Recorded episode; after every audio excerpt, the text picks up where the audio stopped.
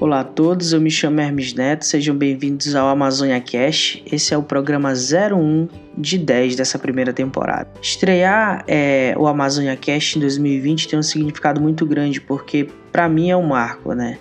Porque esse ano foi de muitas dificuldades, de muita luta para muitas pessoas, é, referente à saúde, referente à, área financeira, à área estudantil. Então, para mim, é uma vitória iniciar esse podcast nesse ano emblemático que foi 2020. Para esse programa número 1 um de estreia, nós iremos trazer a temática sobre a gripe espanhola no Pará.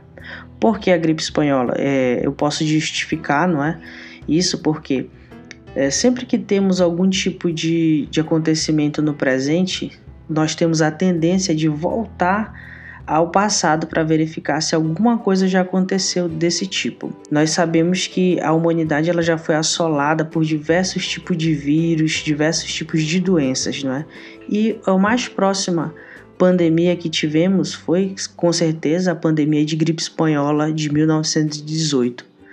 E nós gostaríamos de saber, eu trago para vocês, né, para discutirmos um pouco como foi essa crise de saúde no Pará porque foi uma doença, como o nome já diz, pandemia, não é? Atingiu todas as, todas as regiões do mundo, as regiões mais remotas do mundo, teve contágio. E no Pará, como é que isso aconteceu? Essa pergunta ela é, ela é muito pertinente, porque a partir dela nós podemos montar um quadro de como é que aconteceu essa pandemia no Pará. Porque gripe espanhola, não é?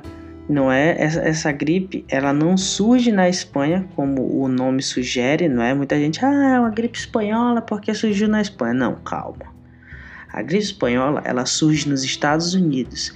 E ela tem esse nome de gripe espanhola devido aos jornais da Espanha noticiarem sobre essa influenza que vinha assolando que tinha como característica principal a alta mortalidade não é então não é nada disso. A gripe não surge na Espanha, a gripe surge nos Estados Unidos, mas acaba ganhando notoriedade mundial a partir da imprensa espanhola. A primeira pessoa diagnosticada com esse modo severo de H1N1, né, que ficou conhecido como gripe espanhola, a vira óbito, foi nos Estados Unidos. Né? O paciente zero ele foi lá e essa questão do paciente zero nos remete muito àquela, àquelas questões de filmes de zumbi, de jogos, não é? Ah, o paciente zero, tá? É muito curioso isso.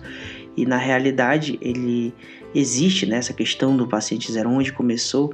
Os estudos eles apontam e é interessante isso, né? E é curioso também.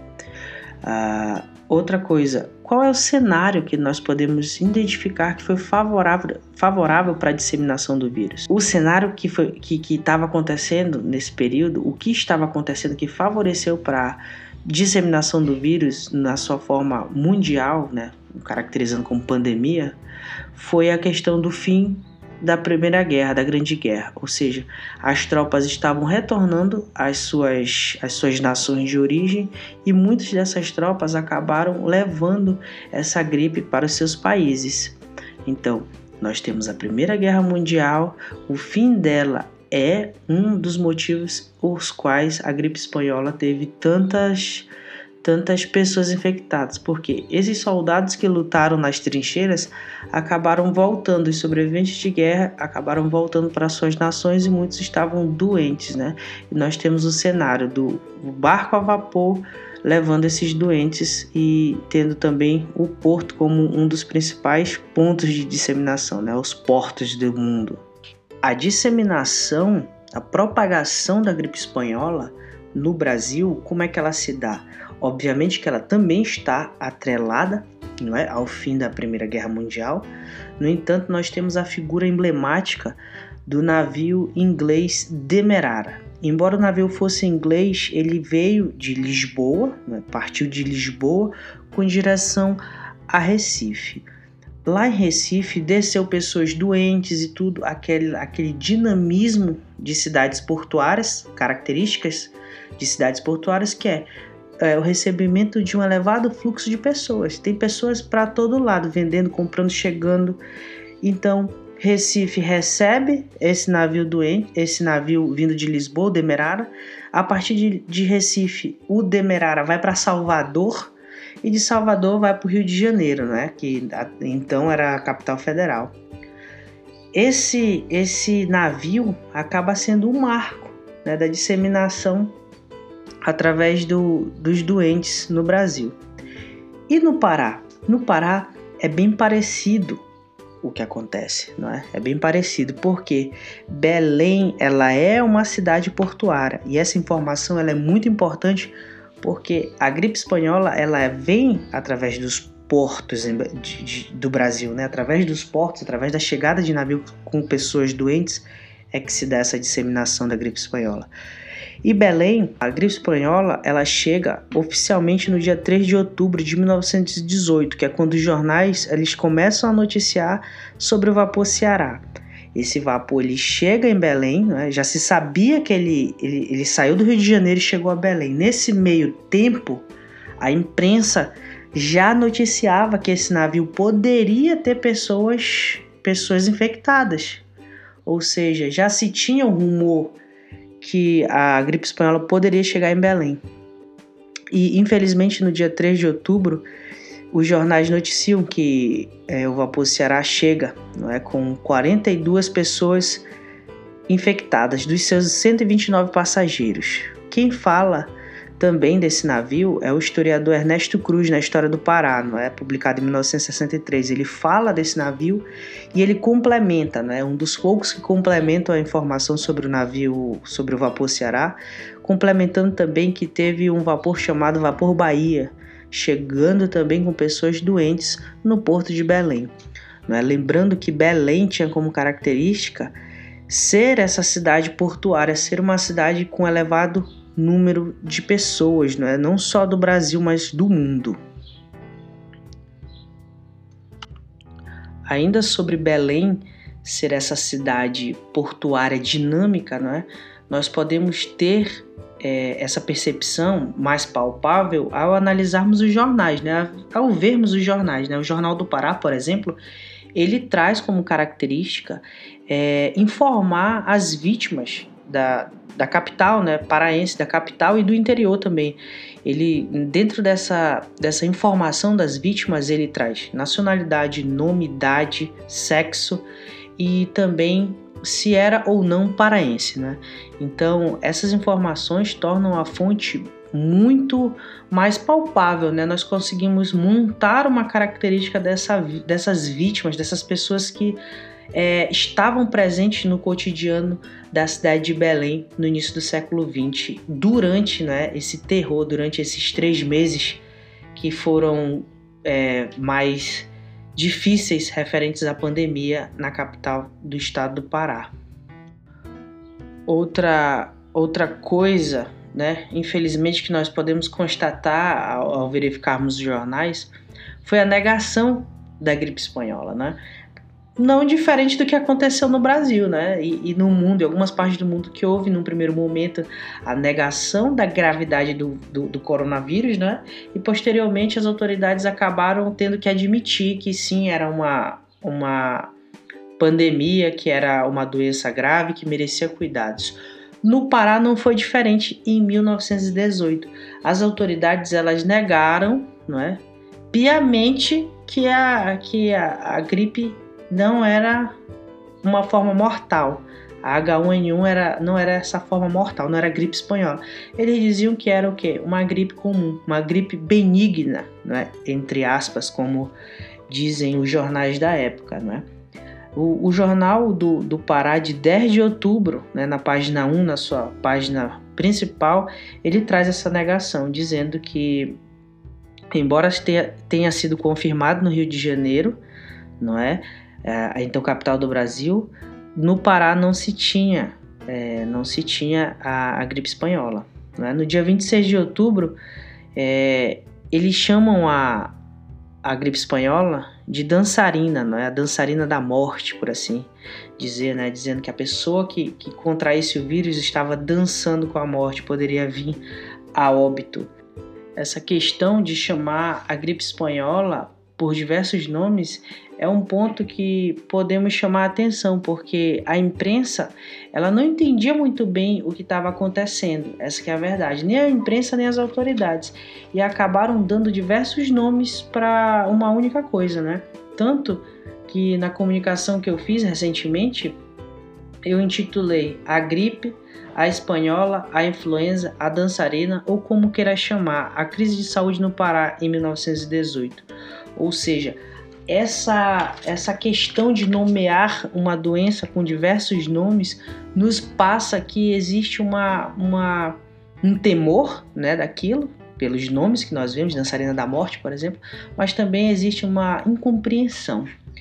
Por que, que eu digo isso? É, no dia 19 de outubro é feita uma reunião pelas autoridades do Pará, pelas autoridades é, paraenses com autoridades de saúde, né, com pessoas especialistas em saúde.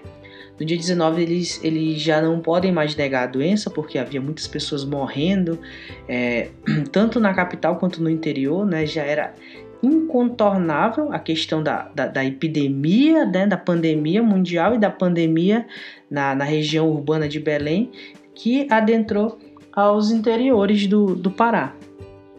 É, nessa reunião, o que é que as autoridades recomendaram? Eles suspenderam as aulas, né, dizendo que era um local onde existia muito perigo por causa da aglomeração. Perceba que parece muito com as questões contemporâneas referentes ao Covid. Eles suspenderam as aulas, suspenderam o campeonato de futebol. Por que de futebol? Porque era onde tinha mais gente, né, onde se tinha mais apelo popular foi suspenso. Foram proibidos as questões de aglomeração para diminuir a questão do a, a, questão do contágio do vírus, não é?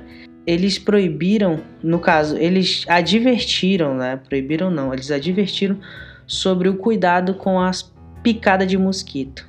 Por que a picada de mosquito? Eles não sabiam muito bem como era que se dava a transmissão. E eles associavam que o mosquito poderia estar levando esse vírus, né, o vírus da, da gripe espanhola. Eles fizeram um paralelo, né, os especialistas em saúde fizeram um paralelo com a gripe, com, desculpa, com a febre amarela. Então isso é muito interessante, ou seja, eles não sabiam de fato como era que se transmitia a gripe espanhola, dando algumas recomendações confusas para a população, não é? E óbvio que quem vai fazer uma prova, por exemplo, de Enem, tem que saber esses paralelos né, com a gripe espanhola, que foi uma, uma pandemia do século XX, com essa pandemia agora contemporânea né, do Covid. Então ele, a pessoa tem que ter essa noção de, de saber trabalhar esses dois momentos históricos, né, tanto as semelhanças quanto as diferenças.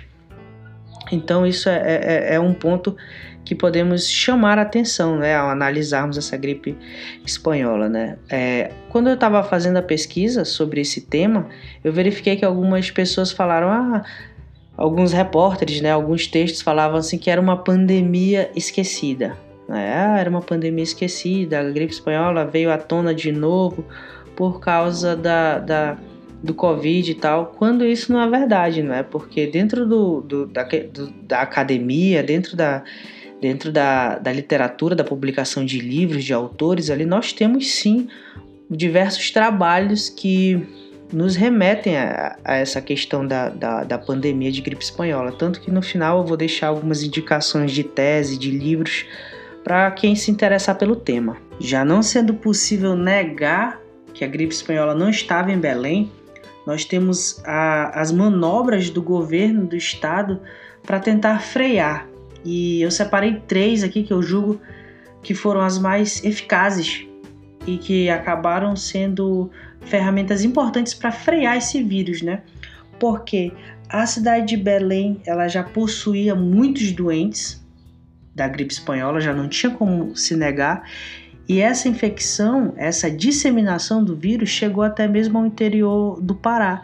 No caso da na, na cidade de Castanhal, que no período era vila, não é? era uma vila e teve registro de mortes, inclusive tem relatos orais, né, fontes orais de entrevista de pessoas que viveram esse período que relatam, né, apesar da divergência de números, eles relatam como é que se dava, como se deu esse quadro de saúde também no interior. Então são fontes importantes para nós compreendermos como é que esse vírus trabalhou, como é que esse vírus adentrou a, a região do interior do Pará.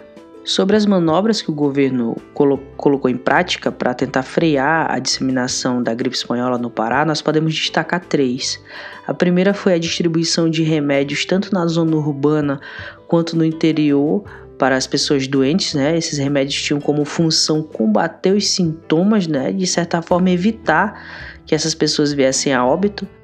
Muito embora os jornais, principalmente o Jornal do Pará, ele denunciou a falta de remédio no interior e na zona urbana de Belém para os doentes, nós temos essa, essa falta de remédio quase já que no final da, da pandemia, não é? Então eu vejo como uma manobra eficiente do governo, que evitou alguns óbitos com certeza, com toda certeza.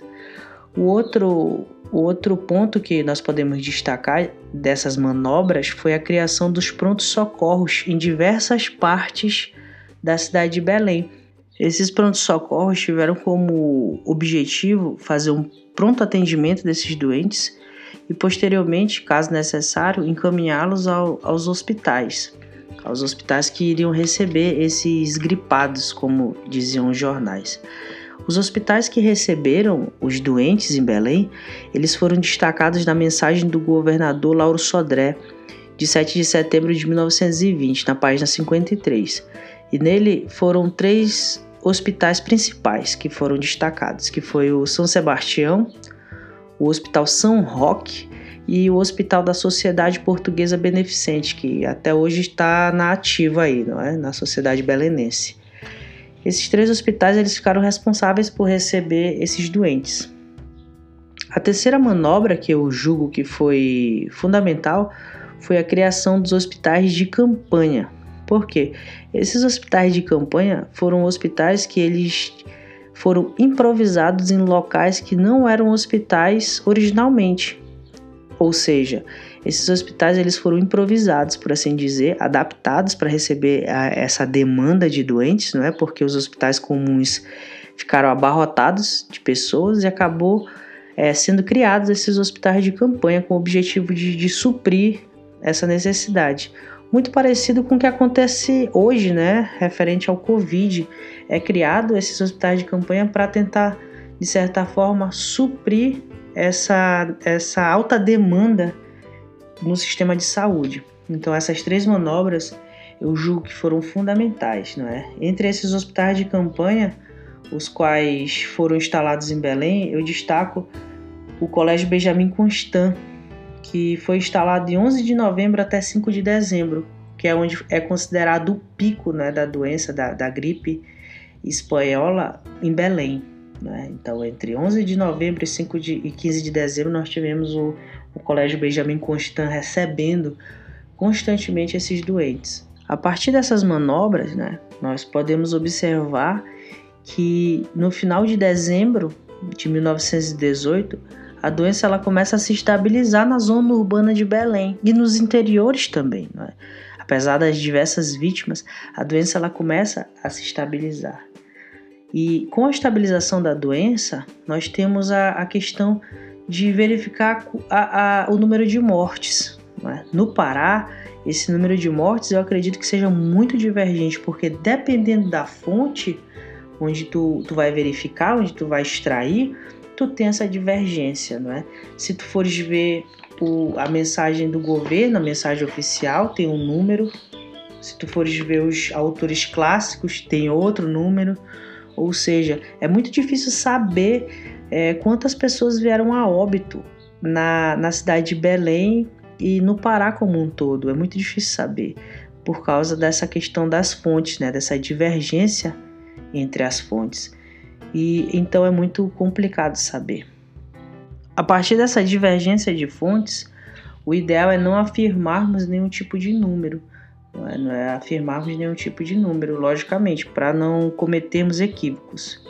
É, sobre as obras que falam sobre esse, esse ocorrido, tendo como o Pará como destaque, né, tendo o Pará como plano de fundo, eu destaco como uma das principais obras aqui é, do Pará referente a esse período da, da gripe espanhola, tendo Belém como, como plano de fundo, é a do José Maria Castro Júnior, a tese de doutorado dele, O Vírus e a Cidade, que é publicado em 2019 pela Pacatatu em formato de livro. Eu vejo que é uma obra muito boa que serve para como base para futuras pesquisas, com toda certeza, pois é um, é um período que ele merece ser revisitado, principalmente com essa atual com essa atual crise de saúde a qual estamos vivendo atualmente. Então, por que não revisitar esse tipo de assunto, não é?